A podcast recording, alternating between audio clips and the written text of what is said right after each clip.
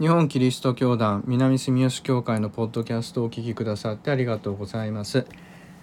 2023年9月3日の礼拝のメッセージをお届けします。与えられました聖書の箇所はルカによる福音書14章7節から14節です。お読みします。イエスは招待を受けた客が定石を選ぶ様子に気づいて彼らに例え話をされた。婚宴に招待されたら定石についてはならない。あなたよりも身分の高い人が招かれておりあなたやその人を招いた人が来てこの方に 席を譲ってくださいと言うかもしれない。その時あなたは恥をかいて末席に着くことになる。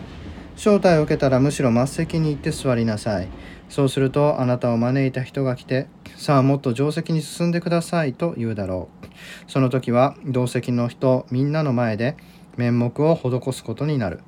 誰でも高ぶる者は低くされへりくだる者は高められる。またイエスは招いてくれた人にも言われた。昼食や夕食の会を催す時には友人も兄弟も親類も近所の金持ちも呼んではならない。その人たちもあなたを招いてお返しをするかもしれないからである。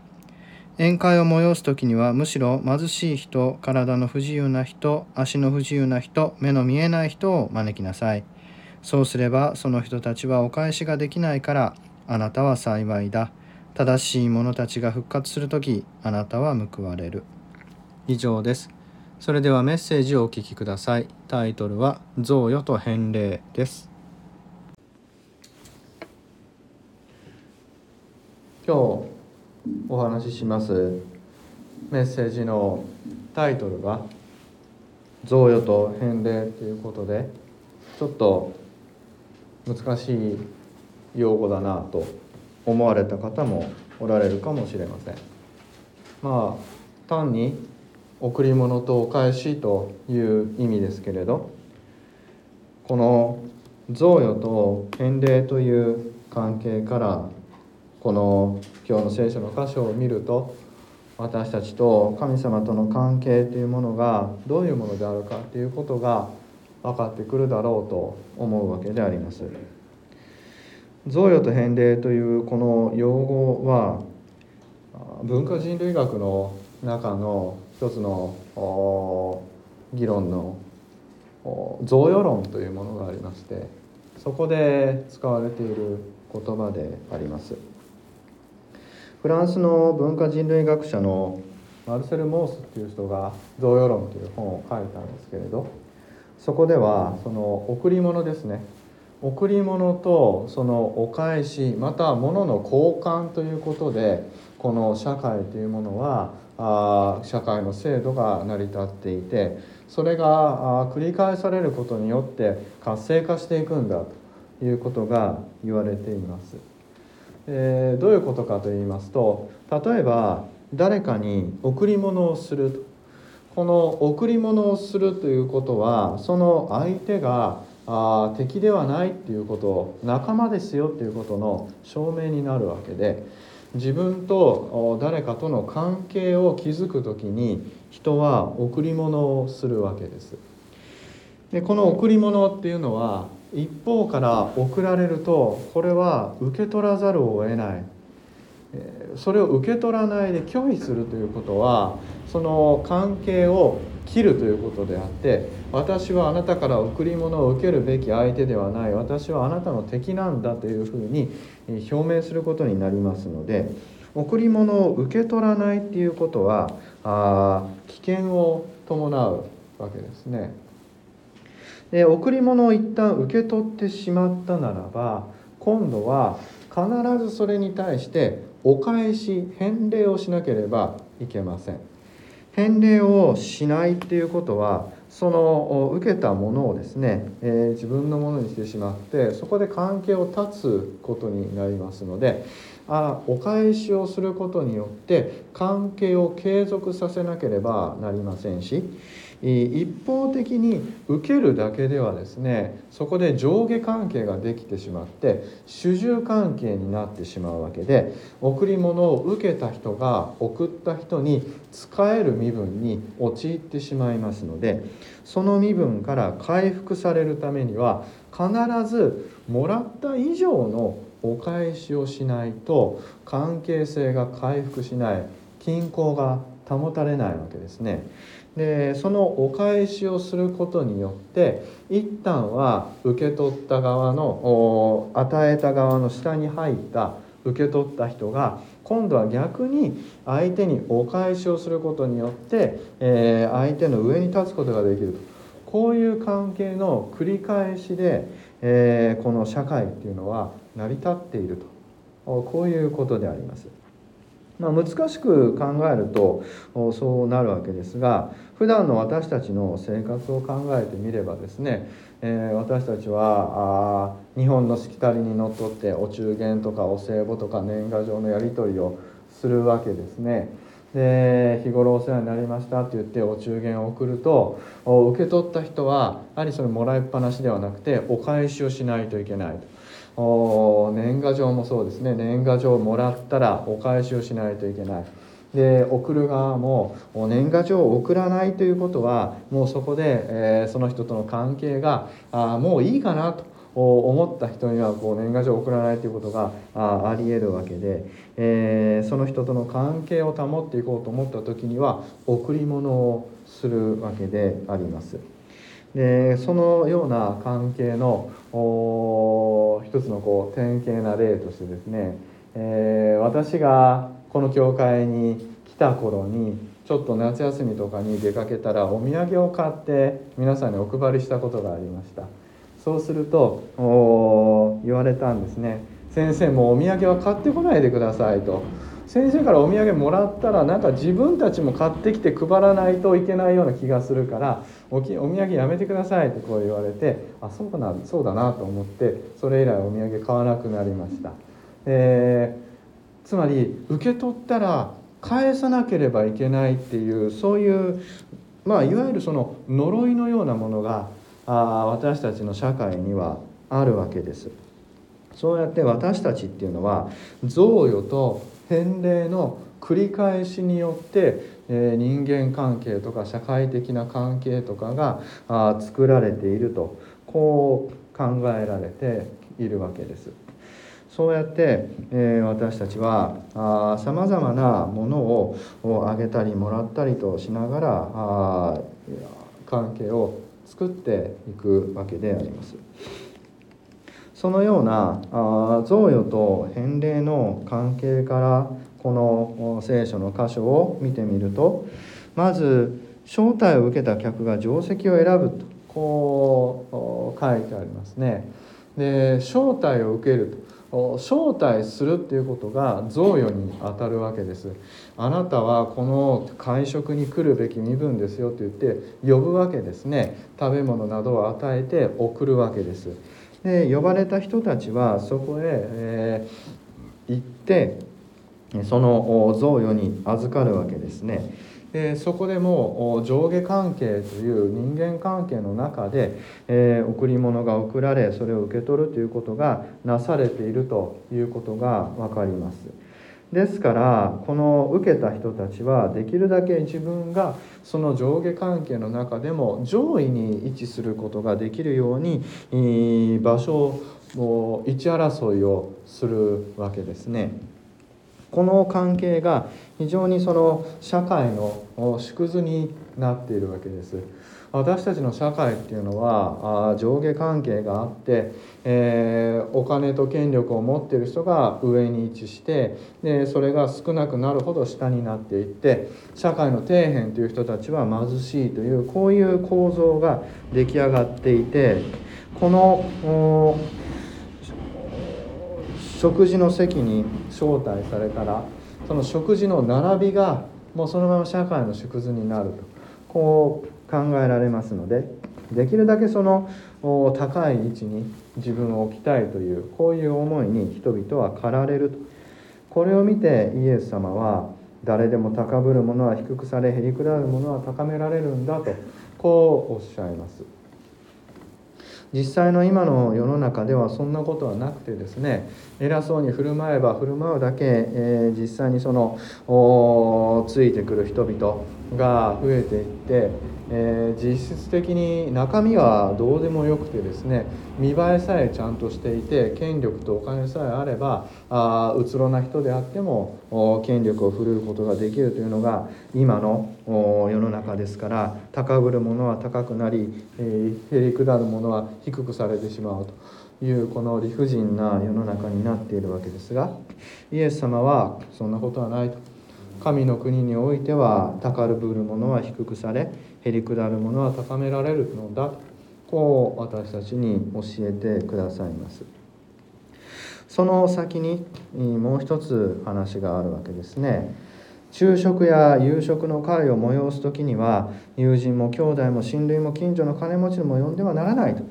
その人たちもあなたを招いてお返しをするかもしれないからだと。ここに返礼の話が出てきます。兄弟や親類友人まあこれはいいとして特に近所の金持ちっていうのがそこに付け加わってますね。近所の金持ちを呼ぶと金持ちには財産と権力とプライドがありますから受けるだけでは収まらないわけです。そうではなくて呼び返してですね返礼によってさらにその人の上を取らなければあこの金持ちはあ自分の地位が危うくなってしまうと。高ぶれば高ぶるほどお金と権力が集まる世の中においては相手にから受けっぱなしではダメなんですね。それは負い目になってしまってなんとかその借りを返さなければ自分の立場がないわけなので、えー、必ず返礼お礼があって再び招待されるということが起こってきます。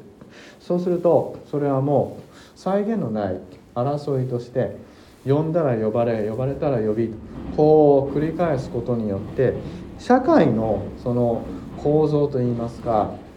あ仕組みは発展していきますし拡大をしていくということにはなりますけれどそれは結局その人間同士の関係というものが拡大していくだけでですね深まっていくことにはならないわけです。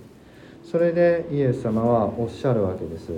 招いてもお返しできない貧しい人体の不自由な人足の不自由な人目の見えない人を招きなさいお返しができないっていうことはですねもうその人たちは一方的に受けるしかないということであります。しかしこれまでの理屈で考えますと受けることしかできない貧しい人を招くというのはですねえ、持てるものが持たないものに施しをするわけですからこれはある種上から手を差し伸べてその人の人の貧しい人たちの上に立つという、まあ、支配の構造がここに生まれてくるんじゃないかというように考えられます。この施しを受けた貧しい人体の不自由な人足の不自由な人目の見えない人というのはもう自分たちにはお返しができないということが分かってますからもうこの人の前にへりくだるしかなくてですね、えー、そこにはもう主従関係が生まれてしまってあの時食事に招いてやっただろうと言われたらこの人たちは何も言い返すことができないような状況があ今の社会では生まれてきます。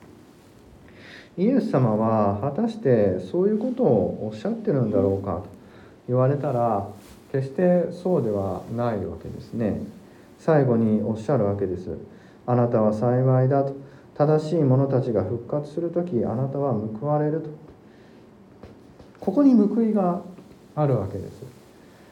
貧しい人たちお返しのできない人たちを招いたことに対する返礼というのがどっから来るかって言ったら正しい者たちが復活する時神様から報いとして返礼がやってくるわけですね。でイエス様が考えておられるのは人間同士の関係性ではなくて人間と神との関係だということがここで分かります。招待した人またその客というのはもう人間同士の関係でしかものを考えてなくてどちらが上だどちらが権力が上だとそういうことに注目していましたからできるだけ高い席につきたいとこう思って権力争いをしてたわけですね。見苦しい椅子取り合戦をしていたわけでありますけれどイエス様はそうじゃないと。神の前にどうかということが問題だとこうおっしゃっているわけです。で考えてみると私たちというのは神様からですね受けるしかないわけです。この天地を作られた全てのもの自然を作ったのは神様ですから人間は何も作ってないわけですね。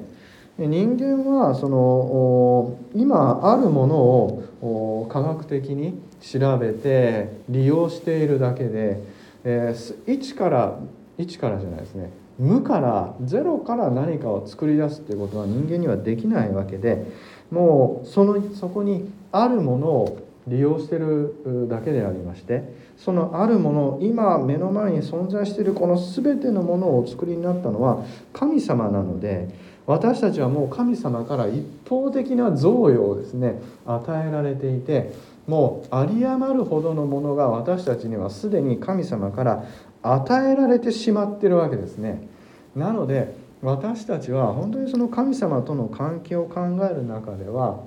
もうお返しするしかないわけです。神様に贈り物なんてできないわけですね。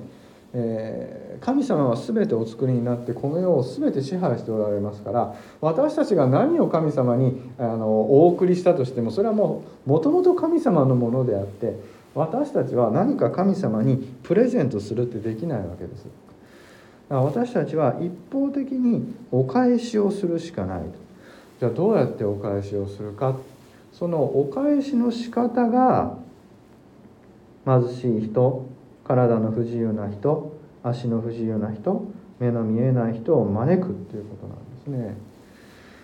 その人々を招いてその人たちからお返しを受け取ってしまうともうそこで神様との関係じゃなくてその人たちの関係がになってしまって結局私たちは何にも神様にお返しできないわけです。神様に本当にお返ししようと思うと私たちは何もお返しされることない受けることなく本当に与えられたものに対するお返しっていうのを神様にしないといけないわけですね。えー、報いを求めずに返礼を求めずに一方的に与えることこれこそが神に対する返礼なのでありますだからこそそのようにした神様に対するお返しには神様からお返しが返ってくるわけですね。それこそが死んだ時の私たちに対する復活であり永遠の命であり報いなわけです。私たちは日常生活の中で、えー、人間関係が非常にこう難しいわけで、えー、この受けた与えた贈与と返礼の関係の中であの人の借りがあるあの人には貸しがあるということを非常にこう計算してですね、えー、ずる賢くやっていこうと考えてしまいがちでありますし借りが溜まっているものを返さなければですね、えー、負い目を感じますし貸しているのに返されないっていうことについては怒りを覚えると。そういうことで本当にこう狭い世界の中で私たちは思い悩み苦しみ過ごしていますけれどイエス様はもう一歩そこの世界から一歩引いてですねどれだけ私たちが今与えられているか神様からどれだけのものを受けているかというところにこう気づかせてくださいます。私たちがお返しすべきはですね神様であります。それに私たちがどれほど豊かな神様の食卓にすでに招かれてその座について食べさせていただいてるかということを私たちは知らなければいけません。